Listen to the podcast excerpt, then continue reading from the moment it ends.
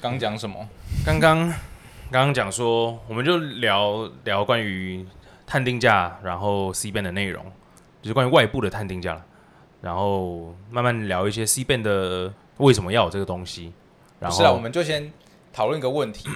讨论个问题，是不是？环保署跳出来说，他们跟证交所一起成立的碳权交易所是，会买卖的国际碳权。嗯哼，这个国际碳权不可以拿来抵减企业未来可能要付给欧盟碳边境关税的费用，是，然后他们叫企业说，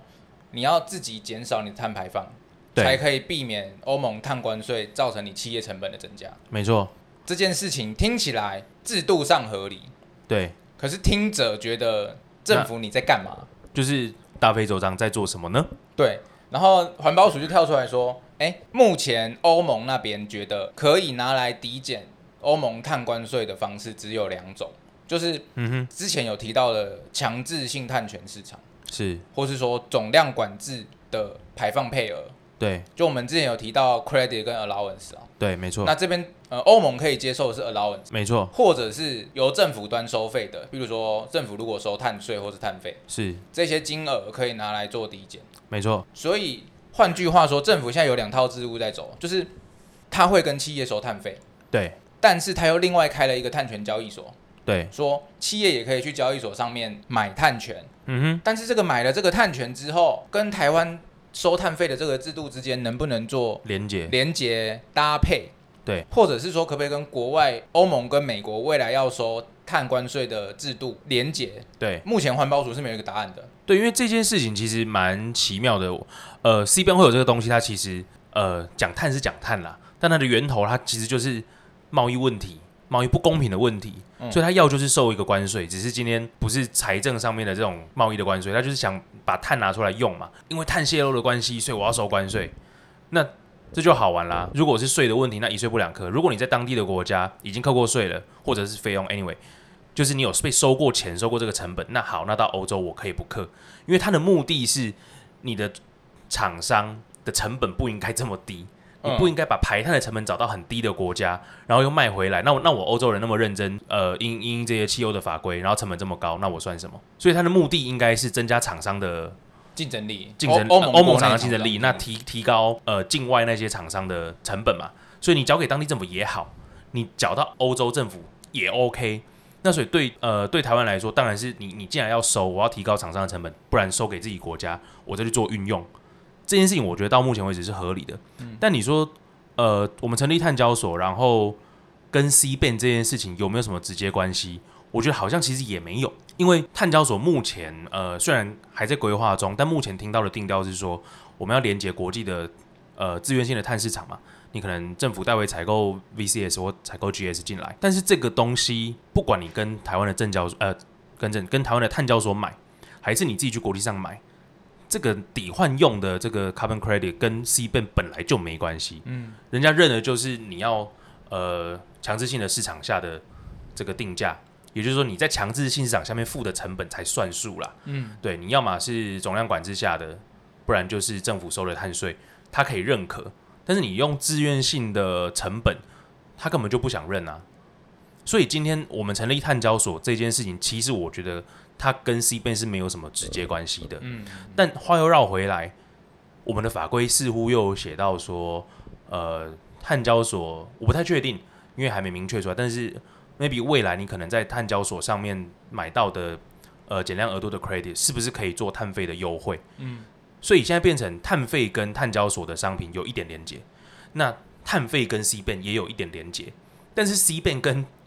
自愿性的 carbon credit 其实不应该有连接，这是我觉得现在蛮吊诡的地方。这样子听起来的话是欧盟这边针对要卖进欧盟的商品课征碳关税的时候，它可以认定的其实是国与国之间是的这种财政手段。讲白了，它就是要你至少你至少敢拿出国家的公信力去背书这一笔成本，对不对？对，你不能说企业我自己去国际上市场买一些东西，然后没有人监管，你就说啊，我出成本，我很辛苦努力，所以我应该符合你们当地的法政策法规。那简单来说，我们应该可以总结以下这个结论了。也许听众可能可以吸收看看，就是台湾的碳权交易所所买到的碳权，其实是不能抵减欧盟碳关税的，我觉得理论上来讲应该要是这样啊，对不对？不能是。抵减欧盟的碳关税，是。但是你缴给台湾政府的碳费是。是可以抵减欧盟碳关税的，是，也应该是，也应应该要应该要是啦，对，应该要做抵减。所以有一些公司一窝蜂的对，说要去买这个碳权交易所的碳权，那其实是一个需要再多加思考的行为。没错，所以这几天有一些新闻就说，碳权交易所成立挂牌，之前炒得沸沸扬扬的那些股票，什么造纸的啦，对，然后种树森林的啦这些股票啦，全部都崩盘，崩盘。就他们突然发现说，哎、好像跟我之前想的不一样，原来那个制度是没办法呃 work 的。其实其实呃，应该我记得第一集还是第二集我们有讲到这件事情，当时在看其实就是就是这样啊，这件事情呃跟那些股价的，我坦白讲就是炒作，嗯，其实真的没什么关系。如果今天台湾的市场已经进步健全到呃有一个减碳的行为，或者是相关未来的可期的收益，就可以撼动股价的话，那我觉得也是乐见。但显然我们的市场并没有成熟到一间公司做了一些永续的行为就可以撼动它的股价。所以之前那个股价高升，一直往上飙那种碳兴奋的情境，在碳权交易所正式成立之后，反而整个 cool down 下来。因为大家呃也花了一段时间，应该说那个时候大概呃三三四个月前，那那时候大家可能对这件事情的认知程度没有那么高，呃也没那么有兴趣。但是因为这个东西出来之后，大家开始关注，开始稍微比较愿意去了解。那国内也非常多很厉害的专家学者出来解释这些状况。冷静了三四个月之后，发现原来根本就不是那回事。我我举个很实际的例子，我这呃半年一年多太长太长被问到，哎、e i s 我家有一块地，嗯，我可不可以种树？我种树可不可以赚钱？就是呃，理论上来讲都可以做，但实物上来讲不太可行的原因，不是因为每一个环节做不到，而是因为你做这件事情的目的到底是为了什么？你是为了赚钱的话，那你就要考量你投入这些成本 A 和 B 和嘛？对，那你家有一块地，你的地多大？你愿意花多少钱去呃管理这个树林森林？你愿意花多少钱交给这些验证的机构，了解这其中的制度内容，然后最终生出来的那个碳权，你卖得掉多少钱，回得了本吗？我觉得这个是呃我们未来非常需要去努力的地方，因为其实台湾是一个蛮小的岛国，但如果我们要赶上这个国际减碳的趋势、碳定价的这个潮流，我们势必自己一定也是要努力去发展一些呃碳权的项目。对，那我觉得台湾有蛮多森林的资源，或者是说我们有蛮多技呃技术上面的科技上面的解放，我觉得这个都是我们可以去去发展的。对，那至于回到刚刚说呃碳交所代购国外的碳权回来，我觉得这件事情我也是蛮好奇之后会怎么走的啦。因为等于现在政府做这件事情是企业本身它其实可以自己做，那你透过自己去 Vera 买，你找到 broker 找到顾问去买，这是一条路。或者是说你去类似新加坡 CX 的平台，我我相信之后碳交所在可能最初期第一个阶段也会蛮类似呃新加坡 CX 平台那个样子，就是因为早期在 Vera Gold Standard 上面它是提供你账户去做交易，就有点像是你有一个 account，我有一个 account，那我们如果不认识的话，我也买不到，但我们如果认识的话，我就跟你谈成协议，你从你的 account 把你的 credit 转给我，嗯，那这个东西在呃市场资讯落差蛮大的情况下，其实对买家是不利的。那当然对 broker 来说，我就有很大的溢价空间。那现在呃碳市场，我觉得慢慢的比较呃透明化，也比较普遍化，大家对这个有意识，也确实应该走到这一步，因为你开始要让大家对于排碳有价的时代，你就是要让大家知道我的成本多少，我不减量的话，我的代价是什么。那我如果愿意减的话，我还有哪些补偿的措施去买 credit 来做 offset？那这个状况下，呃，所以新加坡做了一个碳交易所嘛，嗯，那他们就是把很明确的，至少在 marketplace 上面提供一些专案，跟你讲这个一吨多少钱，然后你要花多少成本可以买到。那我相信台湾未来碳交所第一阶段应该有个蛮类似这样的状况，让中小企业至少它有概念，我不用委托 broker，我也可以有一个公开透明的资讯，知道说，诶，我想买碳权要多少钱。那当然这件事情最重要的是，不是买多少钱从哪里买，重点是我买来干嘛？我为什么要买？这才是真正的重点。就像我们刚刚一刚才在讲的，我买这个要干嘛？我可以抵 C 变吗？对，这才是重点。企业想要问的。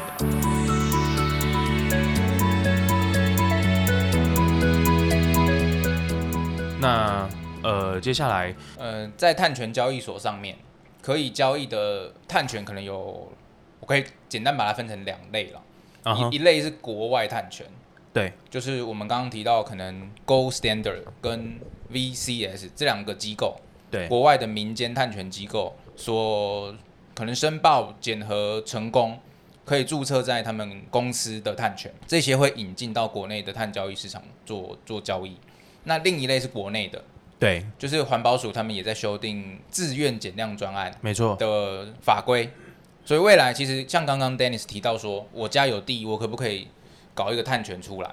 拿来做交易？其实也是可以，只是说他走的管道就是你要去跟环保署申请自愿减量专案，是然后其实有蛮严格的查证跟检核流程，就是后续的监测的流程都是蛮繁琐，对，这也蛮严格的，要付出的成本其实也很高啦，会蛮其实高蛮高的。变成是说，呃，国内的部分你要做完减碳的这些事情之后，你还要再找其他的单位帮你做查核，对，查核完之后送到环保署那边做审议。审审核完成，环保署才会核发碳权给你。是。那这时候你就有机会把你在国内所减下来的碳对。拿去市场上面做交易。对，其实它就是一串把减量行为规格认证化的一个流程，只是现在呃市场上可能大家没那么熟悉，大家会想到的是，诶，我做很多事情看起来都很像减量行为，那这个没有问题。这也都可以做，因为这些减量行为其实可能在企业的碳盘查，在 ISO 一四零六四之一的盘查里面，它是可以直接减少你的排碳量，这个没有问题。但你的减量行为要跨过那么冗长的流程，依照这些方案的标准，依照 ISO 一四零六四之二的这些标准去变成 credit，这个两个就是完全困难程度和花的成本是完全天壤之别的事情了。对，所以我觉得其实企业有很多事情它可以做，它可以去做减量。它可以减少它的碳排放，没有一定要把你的减量行为转化成碳权拿去卖。所以听起来是这个交易所成立之后，也许国外的碳权进到台湾的机会是比较高的。台湾企业自己产生的碳权你要拿出来交易，其实说真的不容易了。的成本很高。第一个是说，我要在台湾国内完成碳权审核的流程就非常的冗长，成本也相对来说比较高，而且在台湾可能是一个海岛国家，所以它减量真的要靠自然的能力做减量的效果也比较有限。是我们可能没有大片的雨林啦，可能也没有比较多的树种可以做。真的讲讲讲讲坦白一点，是从空气中用植物把这些二氧化碳吸下来是有困难。反过来说，其实企业应该要着重在怎么自主做减碳，是，而不是去产生别的商业行为来取得碳权。其实这个我们回到一件事情，就是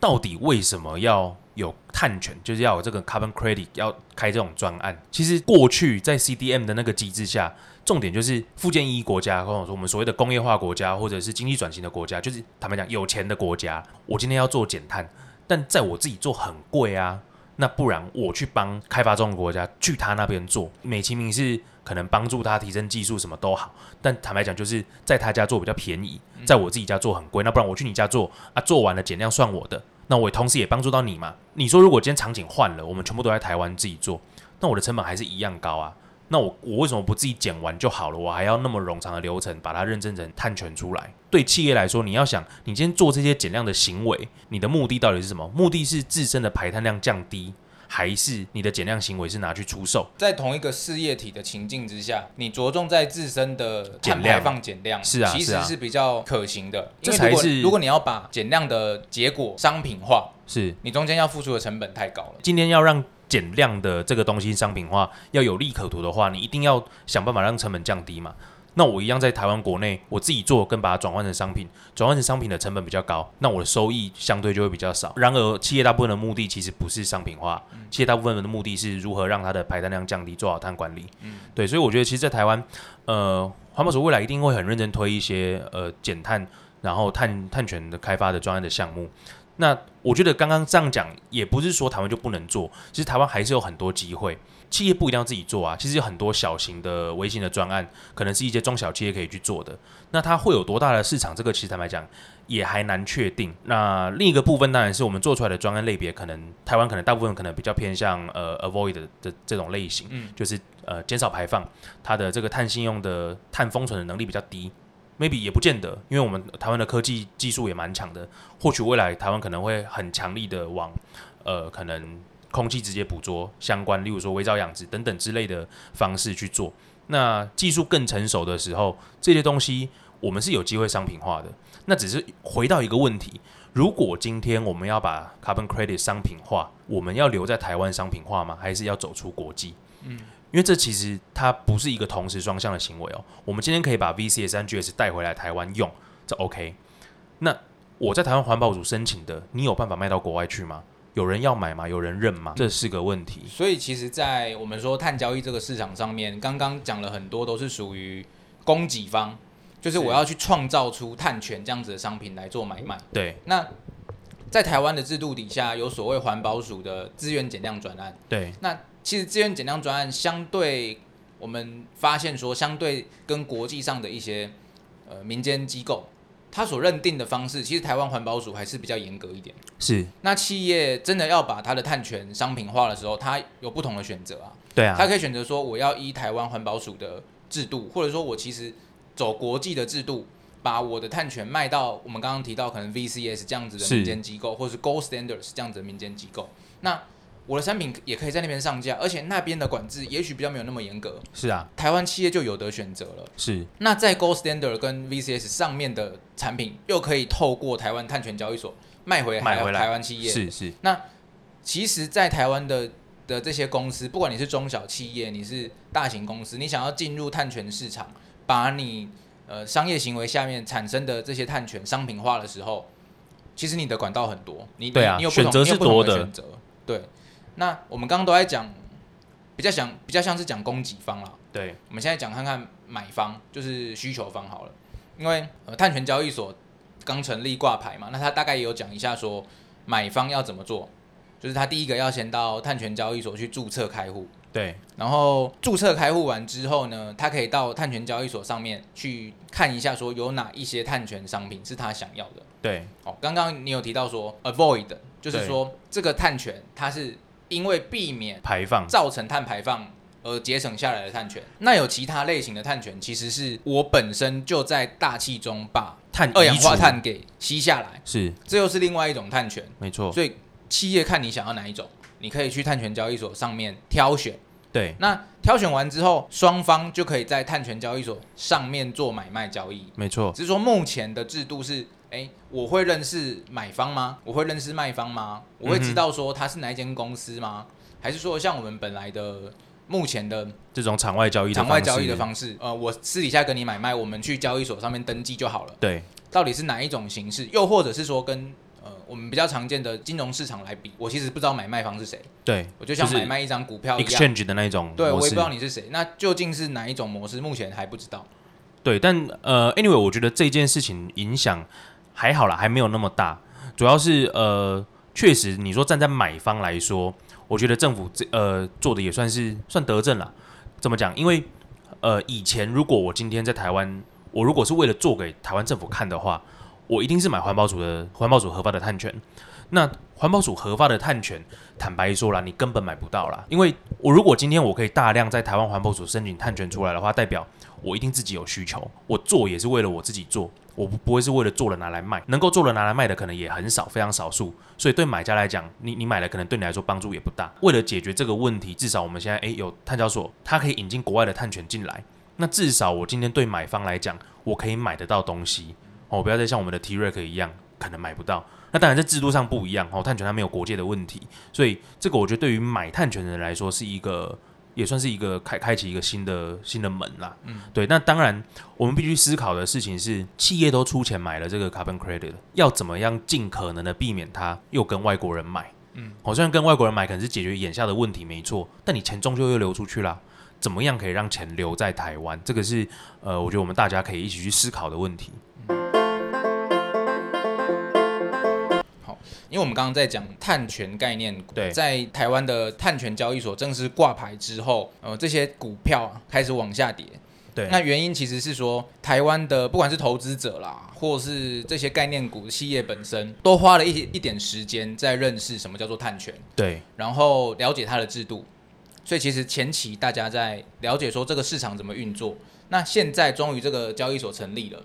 我们可能要未来要更进一步的去看，说我在上面买卖的碳权，它的品质如何。是啊，举例来说，不同的减量方式，对它的碳权的品质就不一样。对那碳权品质不一样，对于呃我未来要做抵减，又或者是说企业要拿来抵碳费的时候，会不会有什么差异？目前的法规其实也还没有相对应的解释跟说明。对，我想其实应该这样讲啦，呃，至少目前哦，ISO 一四零六八还没有出来，我还在草案，但那个先不谈。呃，我想碳权的价值，它的品质如何，我们也白话一点，我们撇开那些四个五个原则去判断的原则，我们就浅白一点讲，其实碳权你买呃 VCS 的好了，买 GS 的好了，或买呃环保署的好了，不同的方法学都好，它就是它的它的计算标准衡量就是一吨的二氧化碳当量为单位嘛。那我今天买一吨五块的，跟买一吨买三十块的，到底差在哪里？哦，那当然是差在它背后的价值，就你刚刚提到的，诶，我到底是用什么方式减的？那我计算出来这个一吨到底是相对减少排放一吨，还是我直接把一吨变不见？哦，那这个在背后的意涵、价值还有它的成本都有不一样。那今天企业就要考量说，我今天买了这一吨、十吨、一百吨碳权，我除了呃扣抵哦，然后抵换掉我的碳排放量之外，我还想要它什么？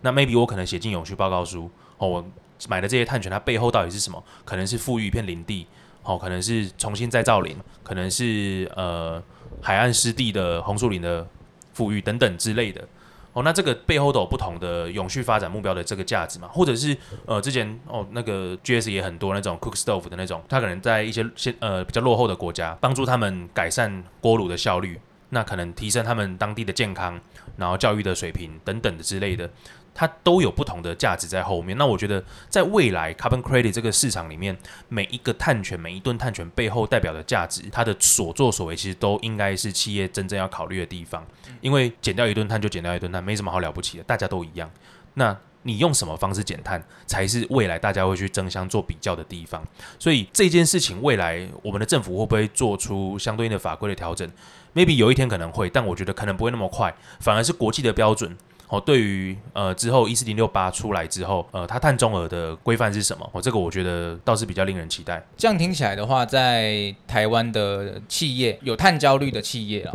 是他们现在逐步了解说什么叫做碳交易市场。那进一步要去看在碳权交易市场里面碳权的品质，对，品质挑选的时候，你就要考虑企业本身所需了。是举例来说，如果我今天是要符合苹果供应链的法规，对，那我就要去看苹果它认可什么样子的是碳权，不是说在台台湾碳权交易市场上买到了碳权，苹果就认可。对，其实这一些事情真的很重要的是，你到底为谁而做？其实一直以来都是这样，你到底是做给谁看嘛？对，那你就看看你的那个人怎么看待你的这个行为哦。例如，例如说，呃，我今天如果是一个造纸的产产业，那我买的碳权可能当然比较会属于诶，可能植林再造林相关的，毕竟我要去对社会、对地球贡献出我当初破坏掉的那个部分。未来企业要购买碳权的时候，真的要把心思花在说，我买了碳权之后要对谁负责？对，我买碳权要干嘛？它是一个社会价值的连结啦，我觉得。好，那我们可能再进一步讨论看看，碳权交易所成立之后，台湾企业可以在上面买卖碳权，不管是国内或是国外的碳权，都可以在上面做交易。也许碳权的价格不一样，品质不一样，它的形态不一样，但它都是做碳权上的交易。其实企业本身很难去辨别说它背后有没有所谓漂绿的行为。对，也就是说，我买到了这个碳权啊，它到底纯还是不纯？对，我们也看到不少的大企业哦，他购买了碳权之后被踢爆，对，说他买的碳权其实不纯，对，他买的碳权后面来做这个减量的，不管是厂商或者是一些验证的。一些验证的单位，可能对于这个碳权的把关上面有太一点松了。疑虑啦。对，对，那台湾企业或者说政府在这件事情上面，其实好像双方都有责任，也不能置身事外。像是碳权交易所本身应该要针对它协助台湾企业从国外引进的碳权做一个审核。是，那台湾的企业自己在做碳权购买的时候，他可能也要对交易的这一件事情内容内容去做把关。是啊，所以未来大家要注意的是说，诶，我要买的这个碳权啊，我虽然知道它是什么类型的，它可能是呃因为造林，它也可能是因为它从空气中吸取二氧化碳，所以它把这个碳权拿到交易市场去卖。但我究竟知不知道这个碳权背后验证的单位是谁？嗯哼，制造的单位是谁，我才有机会去做所谓比较尽职调查的结果。因为你今今天买的东西，你是要拿来做抵换的，你要跟你的供应商做交代，你要跟社会大众做交代。如果你购买的东西其实只是别人在纸上作业就完成的一个碳权，那好像对于大企业而言，或是真的有碳权需求的企业而言，这样子不是一个非常尽尽责尽职的一个行为。是，所以这个其实真的是呃，未来我们可能呃，在证券交易或者是碳交易相关的法规定定，还有一些会计准则上面需要去琢磨的地方，因为这个问题在国外已经近年发生越来越多嘛。那碳权到底有没有漂绿的嫌疑？这个国际上其实也一直在一直在跟进啦，包括你刚刚提到说，对于呃我们代购国外碳权的碳交所来说，或对企业买家来说，你买的时候本来就应该要了解你到底买了些什么嘛，你不能买了被人家发现有问题才说啊我被骗。对，那因为过去传统上在呃在 Vera 或 GS 上面做场外交易，你真的只能依依依赖顾问。你对企业你要他看完整的那个 PDD，或者是要去看他呃请他去看监测报告，真的也是强人所难。老实说，那现在比较多比较多元的方式，有越来越多呃比较标准化的合约，或者是像 CIX 那种 marketplace，它就会先代替你去整理好，诶，这个碳权多少钱，Vantage 哪一年的，然后包括说，诶，他们有自己的评评级评分系统，类似、我们债券会有 Triple A、Triple B 这种状况，或者是它的呃监，你刚刚提到了它的那个呃去做 verification、validation 的的企业是哪一间？对，它其实会把这些资料弄出来，那让企业比较好去判断说它到底买到什么东西。至少我把资讯揭露这件事情尽力了。那揭露资讯之后，下一步就是你要去判断这些资讯对你来说有个什么样的意义。不管是企业或者是个人啊，我们刚刚讲的其实比较深入一点，就是你要购买碳权的时候，除了一开始你先认识交易市场上买卖双方要如何进行交易之外，你还要去了解碳权它背后所代表的减量意义是什么，它是哪一种类型的。那为了辅助交易的对象来厘清说这个碳权它的价值，其实有不少的碳权交易所，像是你刚刚提到。呃，CIX 新加坡的碳权交易所，它可能针对碳权，它还会帮它定评级。对，就像我们的公司或者是我们购买债券的时候，你会拿到不同的信用平等。对，未来有可能啦，我们可能在不久的将来就会发现说，碳权交易所也会针对每一个挂牌的碳权，是去给一个信用平等的分数，是，让消费者可以简单大略的知道说，我购买这个碳权背后所需要注意的事项有哪一些。如果你今天选择购买的是呃信用平等比较低的东西，那你本身就要承担它有可能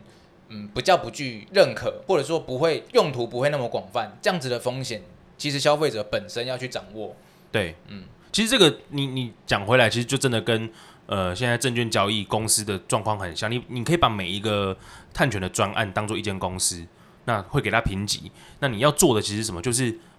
经过相相当的程序审核的资讯揭露嘛，就是财报揭露也好，那换到碳上面可能就是它相关的报告书的揭露。那揭露出来，你才可以让投资人吼换到碳碳的市场，让买家去了解你到底是一个什么样的东西，你的价值有多少，我愿意花多少钱去跟你买。因为现在很多的碳权可能是我定这个价格你就来买，爱买不买，不然我们双方来瞧。可是未来如果这个市场越来越蓬勃，它变得像真的是交易所 exchange 的那种概念，那你今天政府机关要做的就是像财报一样，你要揭露清楚啊，让投资人、让买家可以知道说你到底长什么样子，让大家让市场去评断它的价格，它的价值在哪里。我们之前在碳权交易的这个概念上面，很常会把它套用到现在已经有了证券交易的市场。我们可能在不管是新闻媒体上面都会听过一个名词叫做“乐色债券对”，，就是这个债券本身评评评级级很低，很低啊，信用很差，很有可能你买了它之后，它没有办法偿付你它应该要给你的金额。是。那反过来说，如果你未来在碳权交易市场，你也有可能购买到所谓的乐色碳权，是，就是这个碳权，它虽然有减量，可是它的减量方法，还有它验证的做做法，还有计算出来的量，可能都有待商榷。对，就会造成呃，你买可能比较便宜没有错，但你真的敢把它写进去吗？你感受大家的检验吗？因为它毕竟它它不是一个呃买了可以盈利的项目，它跟债券不一样。但是你买了就是为了使用它嘛，那就怕了使用的时候不好使嘛。对，其实就是这样啊。好，那我们这集就先这样。呃，我是 Dennis，我是 Benson，那谢谢收听，我们下次再见，拜拜拜拜。